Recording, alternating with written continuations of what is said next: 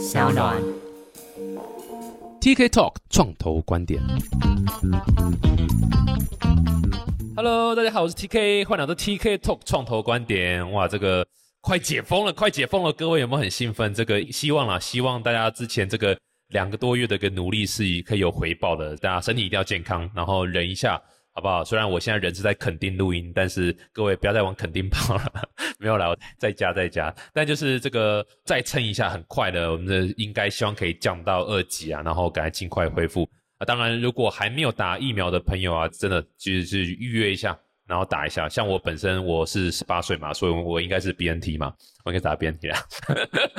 对啊，打疫苗也透露年纪，知道有怎样压力真大。对啊，但这就是赶预约，对啊，然后轮到你就赶紧去打，这样子。我觉得大家尽量一起努力，然后同道一命嘛，把这个原本的生活找回来。所以为什么开头讲了这么多疫情啊、健康的相关呢？就是因为今天你知道，就是还是特别请到这个跟健康相关的这个产业的伙伴。其实台湾在医疗啦、健康啦这一块，其实。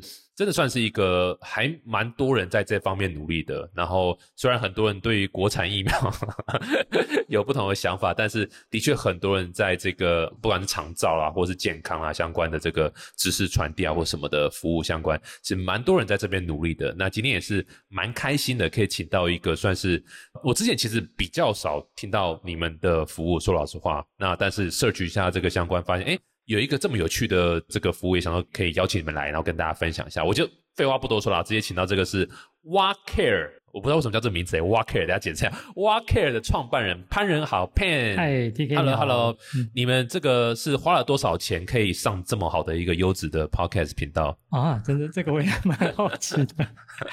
你们行销的人员非常厉害，没有开玩笑，这是我们找到你们这样。Wa Care 是什么？你可不可以很快解释下 Wa Care 是什么？然后为什么这个名字啊？上 Wa Care 远距健康，我们的蛙就是我的台语的哇的意思啊。哦，挖波囊那个蛙就是你不 care 蛙 care 的意思，你不 care 我 care 的意思。对，简单来讲是这样子。哦，这跟苹果那时候的 I don't care, I don't care 是是有点相关的，有点像。对对对对。OK，所以你们做什么？啊，像 Wa Care 我们在做就是一个健康社群。那概念就是把人跟人拉在一起，包含了家人啊，或者是医疗照顾人员。那最终的目的就是要解决大家在照护上的问题，就是这么单纯。嗯、对，而且是从社群开始哦。对对对，所以你不是一个像比如说远端医疗的一个视讯远端开药服务，然后也不是一个输入一些资讯，它可以告诉你的身体的出不是这种，而是一个 community 一个社群，让大家可以互相。讨论，然后互相帮忙，是是这样的概念吗？嗯，有点类似，就是这个问题常会有人问说，哎，我们是不是一个做远距医疗啊，或者远端服务平台，或者医病关系管理平台的？啊，我是只能说这些都是它可以产生的效果，但它的结构运作模式上本身是一个社群，一个 social network。那当初会做这样的目的，是因为呃，我以前在学校研究的时候，我们做的就是 social computing。就是说，我们可以去分析每一个人的行为，然后分析他的风险。但是你得到风险之后，AI 告诉你风险之后，呃，你一定要让知道可以解决问题的人知道嘛。所以，如何让这些风险在我们的 social network 上传递，关心的人马上就会知道，然后可以做出一个 interaction，这样子就会改变一个人的健康行为。是当初的一个发展的一个目标，这样子。哦，还有一个是 social computing 这样的一个学理就对了。有有有，像 Facebook 啊、Line 啊、IG 都是这一类，专门在做这一块，还会去 profile 你的行为。嗯嗯嗯，而且也是因为网络科技啦的关系啦，所以让这个 social 的力量它可以更强大的被展现出来，对不对？就不会是只有那几个人知道而已，而是哎，你可以 create 一个 build 一个比较健康的一个 community。然后让知道这个讯息的人可以传递，然后知道怎么帮助人，可以去提供这样的帮助。所以某种程度是有点像这样的一个方式。对，因为当初事实上是我自己的需要了，因为我母亲那时候在人在台中，那我在桃园，我在原治大学任教，那我就会发现说，他发生什么事情上我们不知道，我们大概都是周末回去才会了解他的状况嘛。那时候我自己的研究做很多像穿戴式装置啊，一些 IoT device，那你就会发现，哎，这些数据事实上很珍贵，可以让我们及时的了解我们关心的人的状况。可是我无从得知他的状况，因为他传也是传到他自己的 app。对对，那这时候如果我们有一个 social network，就像现在好了，我母亲如果今天没有吃药，或者是她今天血压太高，那我我哥哥、我姐姐、我嫂嫂、我阿姨，我们全部人都会马上知道她的状况，因为这些讯息会在这社群上面去 passing 这样子。对，嗯嗯嗯，某种程度上也可以更及时的去提供，因为有时候健康或者救援这是跟时间赛跑嘛，所以某种程度上就是这样这样方式。不要说你像你在桃园这边，你再赶到台中也对不对？也是要一两个小时，所以是蛮麻烦的这样。嗯，对，没错。哎，可是建一个社群很难呢，因为你刚举的例子比较像是。家人对不对？所以我大概可以理解，如果是家人这种所谓叫强连结的社群，我们 Facebook 叫弱连结的社群，对不对？因为很多是不认识的，或是你知道见过一次面。没错，家庭这种强连结的社群，哎呦，讲出这种强连结这三个字，感觉就是不是很专业，对不对？对，谢谢你这个微笑又不失礼貌的回答。但这种强连结的动力很强，可是你的服务是只限于家人吗？还是说你要？扩展到非家人的也可以提供帮忙，但是扩展到非家人，他们的 incentive 是什么？为什么要帮你？这个怎么解？像这个社群呢，包含了很多人，就像是医疗人员在里面，然后家人也在里面，然后还有像是一些各管师也在里面。所以当初设计的一个很重要目标是说，第一个我资讯可以传递，让大家可以很便利的 collect 到这些资料。那第二个就是，哎，这一些的资料，它要给想有用的人使用，就是像病例好了，我看到我的病例可能没有太大意义，可是如果今天是我的个管师或者我的健康管理师，他看到的话，他可以给我很好的一个建议。那但是他没有任何的工具可以去数位化他的服务这件事情，所以这个社群本身还要去连接这些医疗照顾人员啊、医生啊、护理师啊，甚至像一些物理治疗药师这些的专业人员在里面，所以整个 social network 就是这样建立起来的。嗯，对，但是他们的 incentive 是什么？就是他们是因为这个资料提供者是他的病人，所以他必须这样做，去有一个，但这不就又回到医病关系吗？还是说他们不一定要有一个医病关系，他们就是单纯就是热心服务的帮忙的人？但那那他们的 incentive 是什么？嗯，没错，我就跟你讲到一个很重要的一个点，是不是又很专业？没错，这个很专业，这个真的是太到位了。但这个也反映到商模这件事情啊，上有两个不同的面向来看，一个是说像。像医师或者是医院，他要做医病关系管理，那早期他需要有一个 tour，可以让他知道说病人的数据状况。那这个时候，social network 就是可以成为一个联系的方式。举例来讲，像病人现在一离开医院，他就不知道病人的状况是什么。但是如果现在有这样的连接的话，他可以去随时掌握他的资料，那他就可以去给他关心，或者是提醒他要回诊，或是提醒他要做什么样的事情。那这件事情呢，对于医院端来讲，他会希望的是掌握。病人的数据，当然有一些，特别是一些大型医院，他希望做学术研究，那他就会希望有 collect 这些 data，而且如何合法的 collect 这些多元异质的资料，会是他们想要的这件事情。那嗯，另外一块呢，反而是比较像我们现在做的这一块，是我们现在创造了我们自己的社群出来，从这些居家照顾者，从社区照顾者创造他们出来，那从他们的需求来连接这些专业人员，所以。对这些专业人员来讲，他来这边等于是新的一个 channel，他等新的一些分享客群病人来源，他就可以来接触这些地方。那这也是让他们去实现数位照护的这个一个平台，这样子。嗯，其实某种程度上有点点像是律师或会计师，他们其实也都会去各个论坛去回答很多问题。为什么要这样做？因为那论坛也没有给他们钱啊，也没有给他们一些这个 incentive。但其实这样做，某种程度上就是也是建立自己的 credibility。然后某种程度上，hopefully，希望未来当然也会有一些，就是可以。拿促成生意讲，好像讲这个医疗好像有点 好像怪怪的，太怪了。对对对，但但你们知道我的意思吗？反正就是就说，哎，某种程度上就是我可以有一些话语权啊，或者所谓就是要有一些 credibility 这样的概念，这样，所以大概可以理解。我们等下可以再多聊一下这个到底实际上运作是怎么运作，还有包括遇到什么创业上遇到一些问题这样。哎，不过想先好奇，就你刚刚提到你是在中原大学对不对？啊，原子原子。哦，对对不起对不起，原子比较厉害那个啦。被发现了，真的。你是在那边任教啊？那你现在是就没有任教吗？你是任教到一半转全职 full time 的创业，还是你现在同时身兼教授，还是你的背景怎样？然后什么情况下开始创业？这个是有点复杂，就是说，呃，我现在我自己本身现在因为团队的关系真的太忙，所以我现在是全职在 Care。那但是我还是有保留我的教职，所以我现在在东海大学跟阳明大学都还有上课，对，只是说是以转以兼任的方式来进行。那我当初的确是在二零一七年就在纠结，说我到东海大学，那我要是用正职的方式在东海大学，还是我跳出来创业这样？但是我觉得这也是机缘呐。当时候我自己很有幸、很幸运的呃有一个机会有得到一个投资，这是个人的一个 angel fund。那我就觉得，哎，那应该来尝试一下，因为我怕我再过几年，假设我原本想要升到副教授之后再出来创业，那时候可能没有这么大的动力可以出来。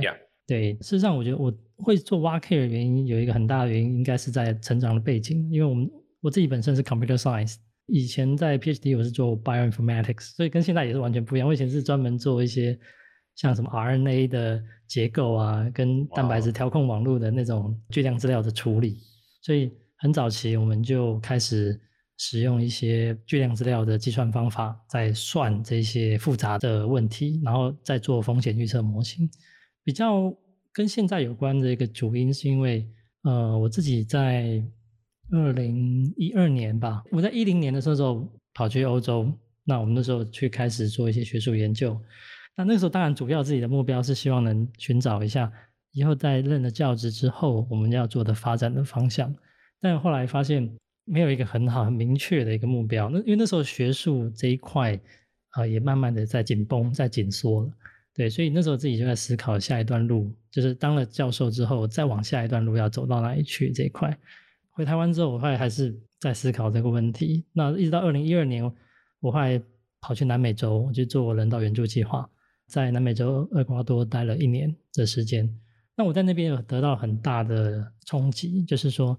在一个发展中国家里面，他们对于知识的渴求这件事情非常的强。知识这件事情，还有科技这件事情，能改变他们的生活状况很多很多。可是那个时候，我们就开始思考到，那时候我常会跟印第安人生活在一起，那就会跟他们分享说：，哎，这些资讯科技如何改变你的生活的模式？那特别是后来我们把一些医疗资讯系统引导引荐给他们。所以后来我回台湾之后，我在卫福部。桃园医院在工作的这段时间，我就负责两件事情，一个就是智慧医疗，第二个就是国际医疗。我们那时候开发了一套 HIS，就是 Hospital Information System，然后我们把它 Open Source 送给我们的邦交国，那让他们可以使用。所以那时候我才开始觉得说，哦，我们要做的一个事情，应该是要对，呃，如何用科技来帮人改变他最根本的一些生活上的问题。这个我觉得这个是马来西亚为什么要做 WaCare 的一个种子。当然，到最后在原子大学，我们做了很多巨量资料在健康医疗上面的应用。但我都觉得那些的研究都只是为了学术，我们发表很多论文，然后做很多的 model，但最终好像没有办法真正 deliver 什么事情给民众，才有了这个机会，这样机会可以。有人投资我们，那我们就愿意出来来尝试这件事情，这才是真正跳的坑。这样，哇塞！哎，平常我们节目啊，就是有听我们节目的知道，通常每个来宾在讲的时候，我都会在里面找梗去穿插，然后去挖洞给人家跳。可是你刚那一段。我完全不敢造次，为什么？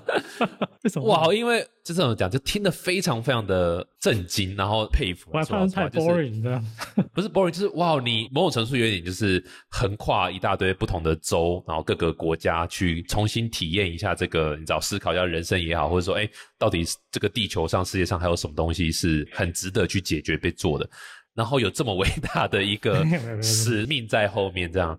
哇塞！然后还把 open source 这个送给邦交国去当这个礼物，然后送的时候跟他讲说：“哎，记得要跟中国断交哦。”就这样嘛。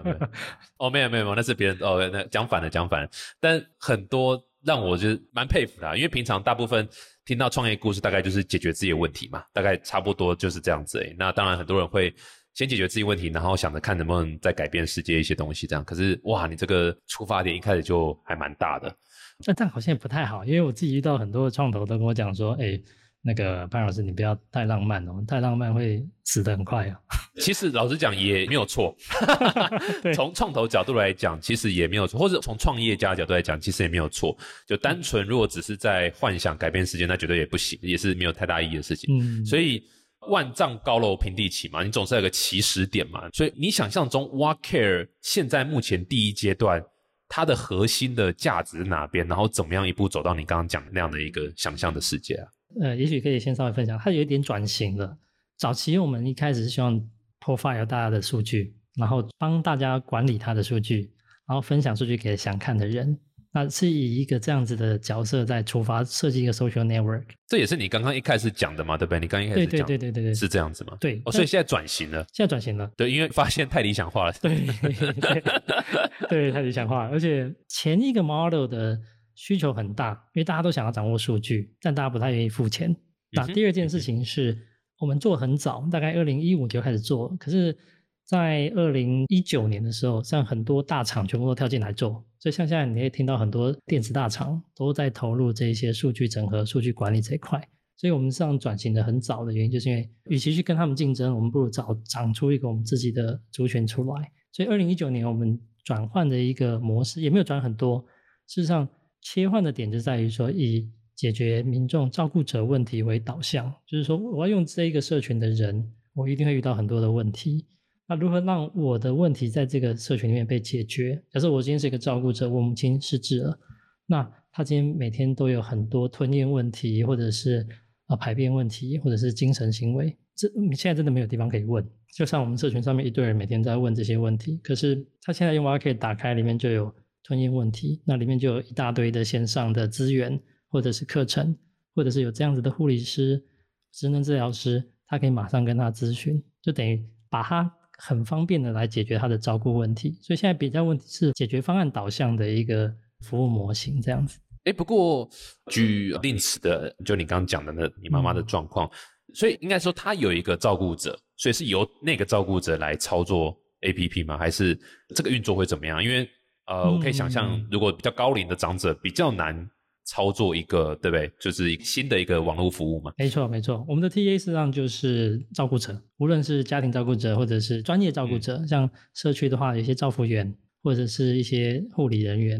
另外一个族群，最近长另外一个族群跑进来的就是乐龄的长辈，就是说现在有一群长辈，他不想要参与这些社区的高龄场域，因为他觉得他他不老。他只是年纪到了而已，所以他们会很积极的学习。那我发现这一群长辈最近跑进来，他们会来线上参加运动课程啊，或者是参加知识型的课程、预防型的这样子。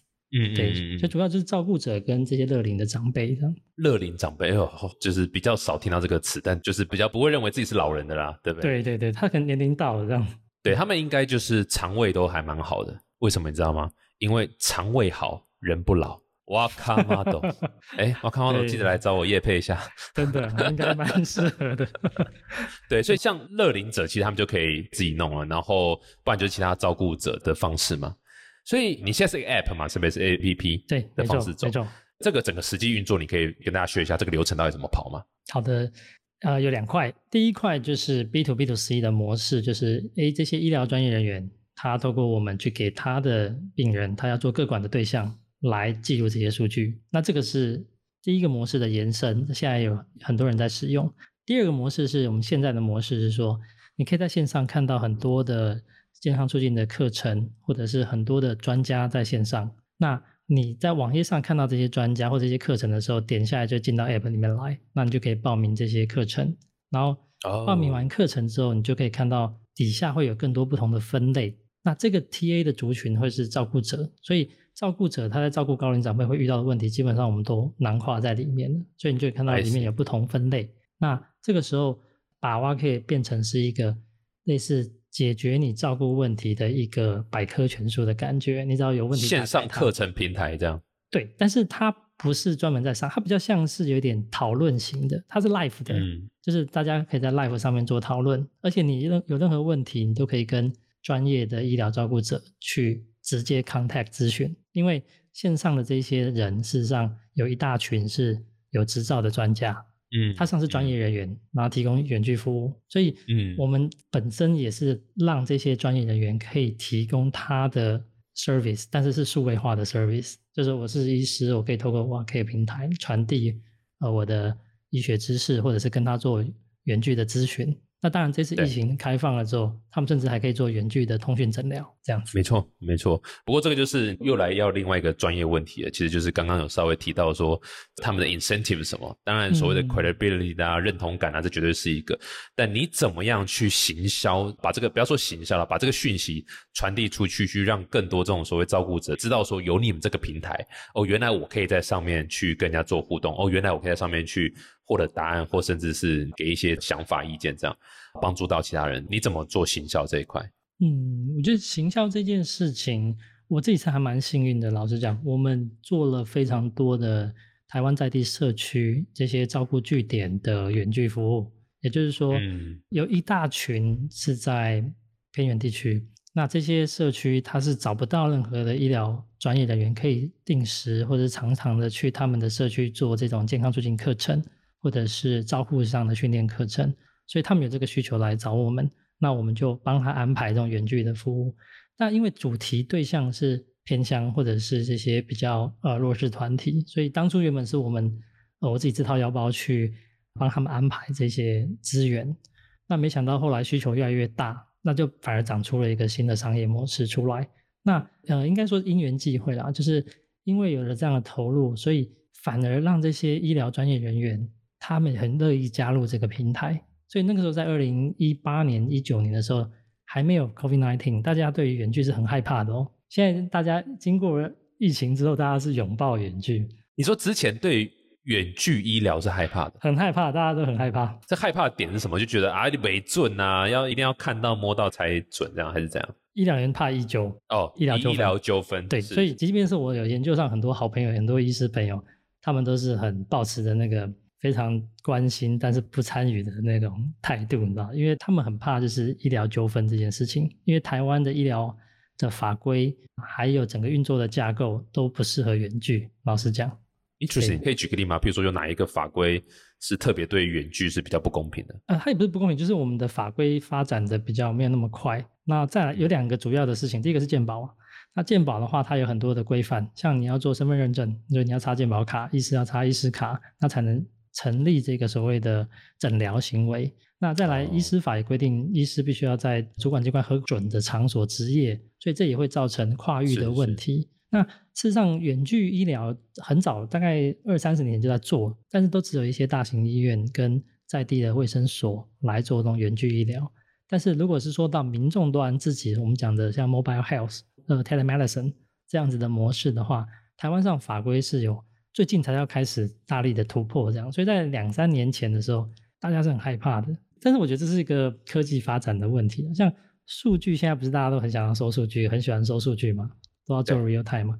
可是这件事情在我们当初二零一四年在做的时候，大家也是很害怕数据的哦。你说很害怕收数据，还是很害怕给数据？这两个都害怕。现在大家是很乐意接受，但是最早期大概在二零一四、二零一三的时候，大家很害怕。为什么？因为举个例子啊，那时候我们做很多穿戴式装置，那时候穿戴式装置刚开始夯嘛，我们就做很多这样的研究。那那时候我们就跟医院讨论，就是说，哎，那我们要不要让住院病人来戴，了解分析他的一个住院的表现行为？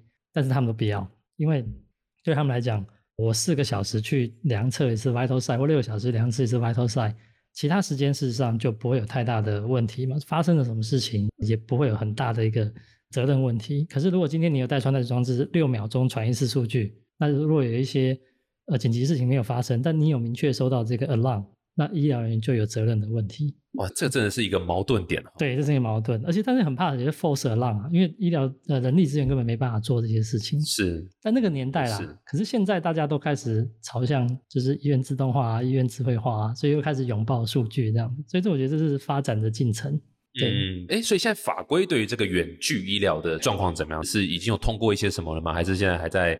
这个讨论中，然后删读啊什么的，法规现在也一直在调整。像今年通讯诊疗办法就有开放，原本的通讯诊疗办法，因为台湾卷距最大的一个法条的参考就是通讯诊疗办法。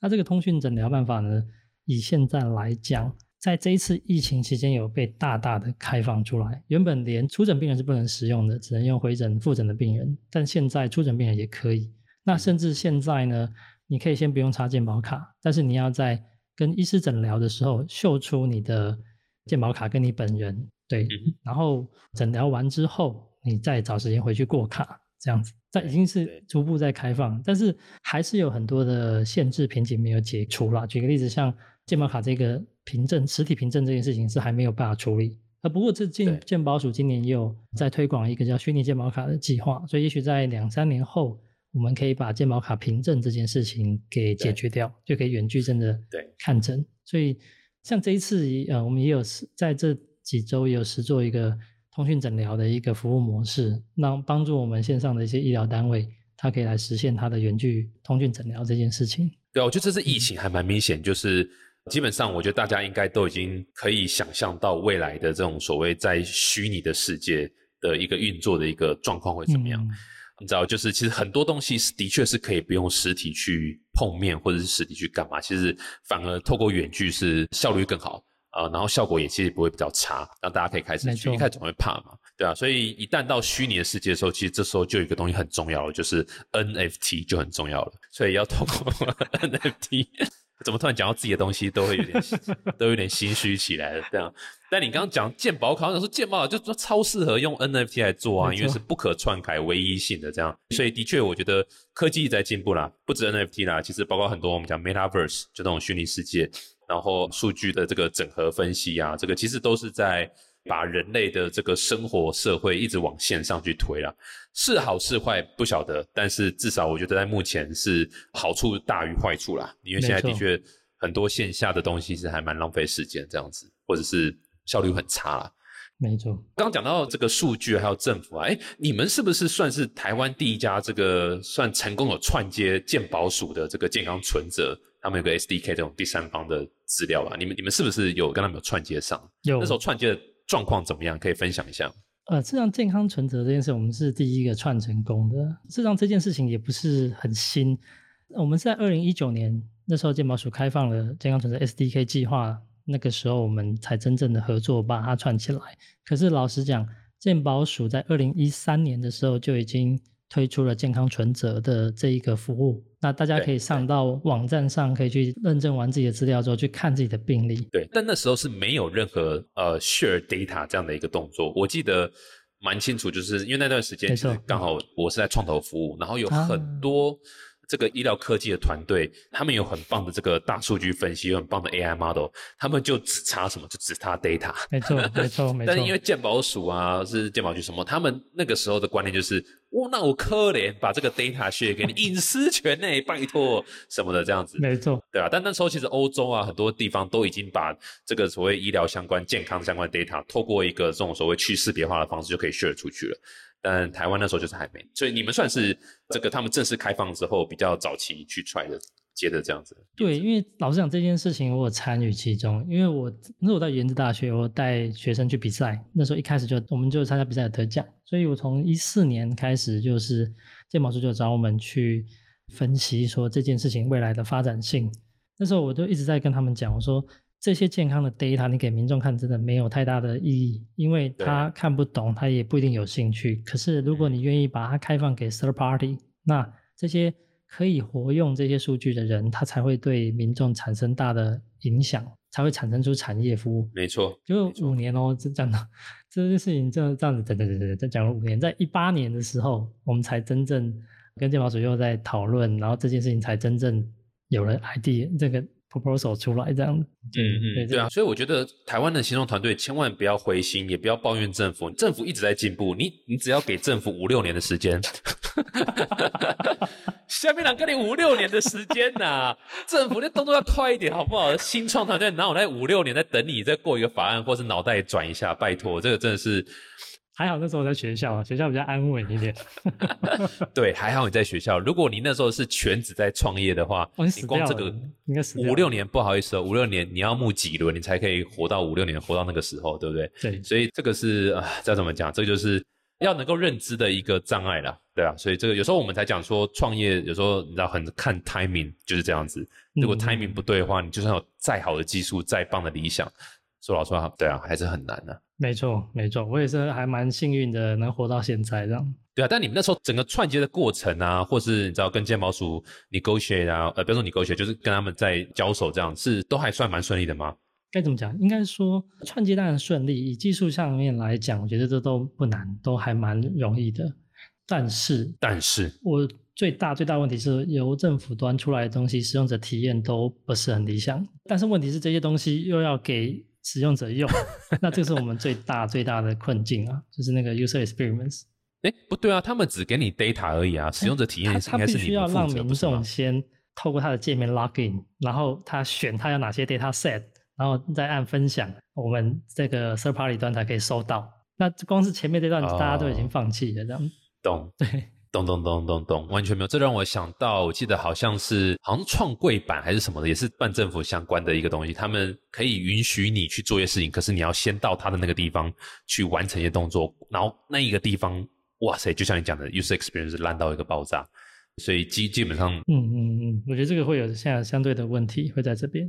哎，好奇你刚刚有说，所以你知道你创业的一个点是因为有天使投资你们，所以你知道这个，我们毕竟这个节目还是创投观点嘛，我们稍微聊一下各个团队募资的过程。你们现在是就只有天使轮吗？后面还有在 VC 吗？呃，老实讲，我们现在正在 cross 一轮。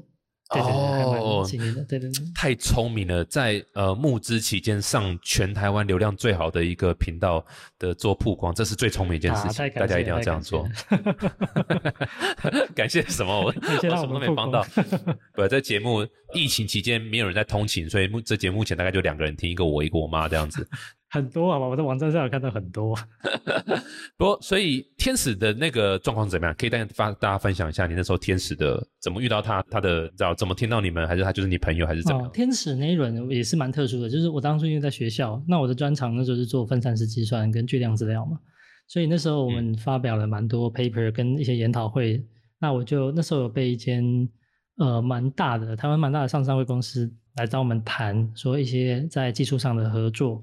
那有谈就是相关的事情这样子。那时候谈到这些事情的时候，我我那时候有个想法，就是说，因为我毕竟我是学术出身的，那我所以，我后来就找了我的朋友们、长辈们去聊这件事情，说，哎，有这样子的机会，应是不是应该选择？那后来长辈就请我说，那您就你想做的事情，就分析规划一下，那确认出来你要做什么。好，我就把它想了一个 model，那要做的事情，我就跟我的那个前辈们分享这样。就他就说好，那你不用找他们了，我自己投这样子，对，是还蛮幸运的这样子，所以后来就因缘际会这样。真的真的，各位慎选前辈非常非常重要。对啊，大家听可能觉得哦，是不是在讽刺啊、调侃？没有，是什么？但其实真的没有，因为我应该在每一集都讲过，天使轮本来大概就是这样的一个背景，大概就是你的朋友、你的亲戚，或者你爸爸妈妈的谁，或者是你知道，就是你的任教的这个可能认识的人或什么，天使大概差不多不出，就是因为。在这么早期，你只有一个 idea，他是在评估什么东西？评估三小朋友，对不对？所以他怎么评？他唯一评估就是你这个人嘛。那这个人怎么评估？就是哎，我认识你，可能你知道五年了、六年了，或者甚至更久了。哎，我知道你是。一个不会搞人的一个人，你是真的想做这件事情，所以你知道，就大概天使的评估点，只要你的你的人没有什么太大问题，你要做的事情是他觉得，哎，我我能够理解，我能够认同，对啊，就天使大概也就差不多这样 close 的方式。那 VC 呢？VC 的部分，你现在的 strategy 是怎么样募资的？VC 我们上这次找的是一个啊 Cover Venture，这个是真的是一个很策略性的投资人，因为我们两边真的是啊还蛮互补的，所以等于是说，呃，我们。可以提供服务，可以黏着民众，那提供数据的整合，那他对方已经有自己的一个族群、一个社群有流量，那我们等于互相可以去串联、那交流，所以我觉得这也是也是算因缘机会遇到了一个这样子刚好互相互补的对象的。哎，所以你现在是还有 quota，呃，还可以让新的 investor 进来，还是已经 close？呃，目前正在 close 阶段，因为这次事实上就。那两位进来，那就已经超过了原本的规划了。哦，OK，OK，OK，好。那听到这一集的有钱的单位或投资人，听到这一集啊，Close，没关系，你跟我联系，我们 我们公司可以让你投。开玩笑，开玩笑，还是可以找你联系啦。本来想说这个节目也许可以引导有一些可能也是这个产业的想多了解，但你现在反正就是应该不会在。已经 oversubscribe 对不对？应该不会再开放。不会不会不会，因为这一次呃已经都谈妥了，而且我觉得这个是一个伙伴关系。对对对对，嗯，与其说投资关系，比较像是伙伴关系。对对对对这个募资的说法是非常正确的，因为就是对外一定要说哦，不好意思，我们 close，我们 close，然后私底下有人联系你再说，好了好了好了，为了你我多开一个一米，让你进来。哦，还有这一招啊？对对对对对，大大概这样，因为人就是这样嘛，对不对？太简单他都会不要，就是要很困难他才会。好，因为这种事情真的要私底下请教一下 TK 这搞得像诈骗一样。哎，不过 CVC 啦，你刚讲 Corporate Venture，这个的确是我非常非常推崇的一个 investor 的一个 profile，因为当然他就第一个就是除了钱之外，他们可以带来很多的这个价值。我觉得，然后再来是他们比较不会理论上了哈，比较理论上，again 再讲一次，理论上比较不会在短期内追求一个财务上的一个回报，他会比较是说，哎。我们是不是业务上可以多一点的合作？是不是可以透过投资你去了解说，到底这个新的产业，不管不管，譬如说像这个远端医疗这一块，或者所谓社群这个医疗这一块，还有什么可以发展的空间？因为他们某种程度上投资你，等于是买了一个入场券，去更了解这一个产业的一个发展。不然他们自己内部对不对？要去了解外面世界在干嘛？你害了人去我每天外面跑步 make sense，你倒不如就投资一个创业家，他。他整个 full time 人就 dedicate 在这样一个产业，其实我觉得这对 CVC 来讲都是一个很好的投资。没错，的确，因为这说实在要发展一个这样的服务模式，真的太辛苦了。对啊，没错啊，所以自己去大公司或企业自己去害一个部门来做，是完全不太 make sense 的。这个用投资的方式是又相对比较便宜，然后像 Pen 你是。二十四小时，twenty four seven 都在想这件事情，嗯，绝对是比他害人当玩缸对。的那个心态是差太多太多了，对啊，然后又比较便宜，哇塞，所以这也是我觉得台湾其实现在目前 CVC 的还算蛮活跃的啦，我觉得大家是的确是有算蛮认知这一点，所以各位如果要找投资，其实蛮可以从你的客户这个 profile，你的大企业的客户这个 profile 去思考，我觉得还蛮好，没错没错。呀，酷诶，酷诶，哎，所以最后你有没有什么样的想法跟大家分享一下？说你们这个所谓远端医疗，接下来五年后、十年后，你觉得你知道，就是总是要画一下大饼 的感觉，让大家觉得这个很厉害。你你觉得五年后、十年后，远端医疗从我们现在所谓的你刚刚讲的远端咨询嘛，或者是甚至远端你知道诊疗，然后呢，再下一步，你觉得会有什么样的一个发展？呃，像现在啊，在整个数位医疗的产业里面呢，呃，我们大家。可能看到的都是所谓的远距医疗，但是远距医疗这件事情，事实上它已经被框架、被规范了，最 regulation 的部分也都是很固定的。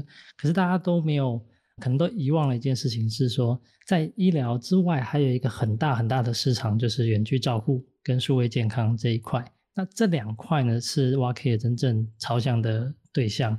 也就是说，如何让需要健康促进服务、需要照护、学习，或者是需要远距的。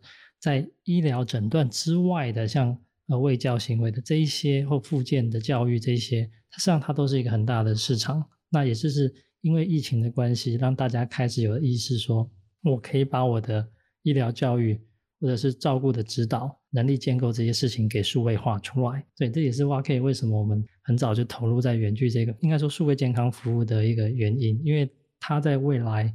高龄化社会之下，然后医疗的劳动人力紧缩、压力变大的情况之下，它会有很多的很大的一个需求跑出来。也就是说，未来大家如何在家里随时都可以去跟这样子的一个医疗专业人员、照护专业人员来直接互动，解决自己的一些健康问题。但这些健康问题实际上都还不到医疗的等级，也就是他在平常照顾上遇到问题都可以获得解决。像这就是我们想要做的事情，对，蛮好的。我以为你会讲的，你知道，就是那种超级科幻的，说以后都是机器人在照顾每一个人，然后每个人其实就躺在床上，然后脑袋插个管子，就是透过意识在另外一个虚拟世界里面有游动，所以身体其实不太重要，都在一个保温箱里面就好。VR，真 agent 这样的。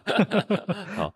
还好你不讲这个啦，对你实际多了，对对对，不要太理想化这样，酷诶酷诶。不过不管怎样，我觉得这个世界肯定是往更所谓的远距或所谓线上的发展，是这是已经不可逆的一个趋势了。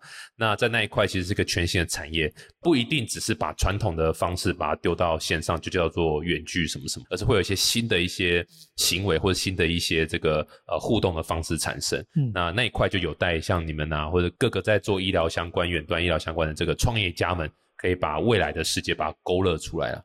最后有没有什么建议给这个也是要做医疗相关的产业？因为台湾很多啊，我访问过好多，不管是医病关系啊，Doctor Right 嘛，这有一集这样，或者是呃其他相关这些医疗相关的新创团队们，有没有给他们什么建议？你遇到最大的障碍啊，或什么的，要避掉什么东西？雷有没有？哦，我觉得最大的雷哦，应该就是我觉得还是像那个需求痛点的地方。那我觉得在医疗这一块跟一般的产业比较不一样，就是说很多时候它是有需求也有痛点的，但是因为它的商业模式被框架住了，就像医疗单位它就是健保给付，所以它没有办法有太多的弹性空间可以去接纳一个新的商业模式，即便他们有很大的需求。所以这如果未来要走向这种呃医疗或是健康照护服务产业模式的朋友们，我觉得应该思考一个方向是说。如何先建立出你自己的一群民众也好，体验对象也好，然后再来跟这些医疗或者照护服务的机构，然后去合作，来做出这样的一个新的 business model，会比呃一直望着这些机构，但是希望他们分一杯羹，但说实在他们。也无能为力，因为他们的商业模式也是很固定的。这是我觉得医疗照护产业最大的一个特征点，这样子。哇，讲太好了！我本身如果有听我节目的人，应该知道我本身是对于健保这个 system 是非常反对的。我觉得它是扼杀、破坏整个不管是医病关系或者就是医疗品质的一个很大的一个错误的凶手。这样，但。我也没有更好的方法了，我也不是说我什么都懂，我只是在那里靠背说干嘛，就是你知道当个键盘酸民这样，就是但希望有更多人可以想出一些更好的方式啊来解决，因为真的看到太多就是很不好的案例这样。But anyway，对啊，这是另外一个 话题了。但很感谢啊，今天谢谢 Pan 来到我们这个节目分享 What Care 这个所谓的社群加远端医疗照护，应该说照护的这样的一个议题啊。不容易啦，希望可以有在疫情的这个情况下，可以让大家更多去尝试。哎，疫情对你们来讲算是有这样讲很怪，但是就是有没有流量变得比较多啊？因为大家更是要靠远端去做照护啊或咨询。因为老实讲，那你还申请纾困干嘛？我没有申请纾困啊，好，没有申请。对对对，哎，到现在问好像还没有人问到有人申请纾困的。不过对于远距科技来讲，疫情期间好像应该会发展是变好。像我们自己老实讲。啊，成长真的蛮多的，大概就有三四倍以上这样子。嗯，哇哦，对，没办法，这是给大家一个一个不同的体验呐，酷诶！再次感谢 Pen Walker 创办人 Pen 来接分享。啊，如果你喜欢这一集的朋友，欢迎到 Apple Podcast 订阅五颗星，然后吹捧吹起来。现在看到很多朋友会留言，很棒，什么哇口才真好，长得好帅哦，哇塞，怎么颜值那么高？哇，T K 你绰号是海吗？颜值好高，哇，哎哦，好，对不起，这都是我自己的留言。那再次感谢有很多有留言的啦，然后五颗星的啦，然后再谢谢你们支持，已经快一百集了，天哪，很可怕。这个再次感谢各位一百九，我们也准备特殊的不同的单元来跟大家分享啊，敬请期待。好，再次谢谢 Pan Walker，谢谢 T K，祝福一切成功，谢谢，我们下次见，拜拜拜，拜拜。